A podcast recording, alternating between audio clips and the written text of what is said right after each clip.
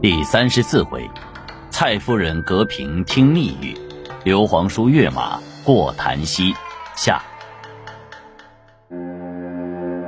却说蔡夫人向来提防刘备，只要刘备与刘表谈话，都会躲在暗处偷听。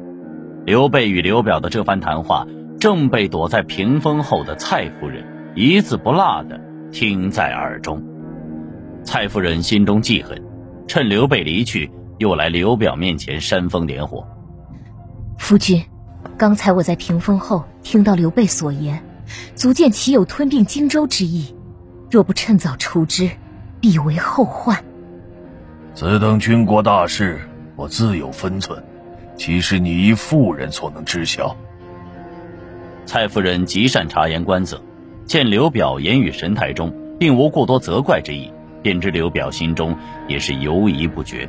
于是召来蔡瑁商议，想趁刘备还在城中馆舍暂住，连夜领兵诛杀。蔡瑁领命而出，连夜便去军营召集兵马。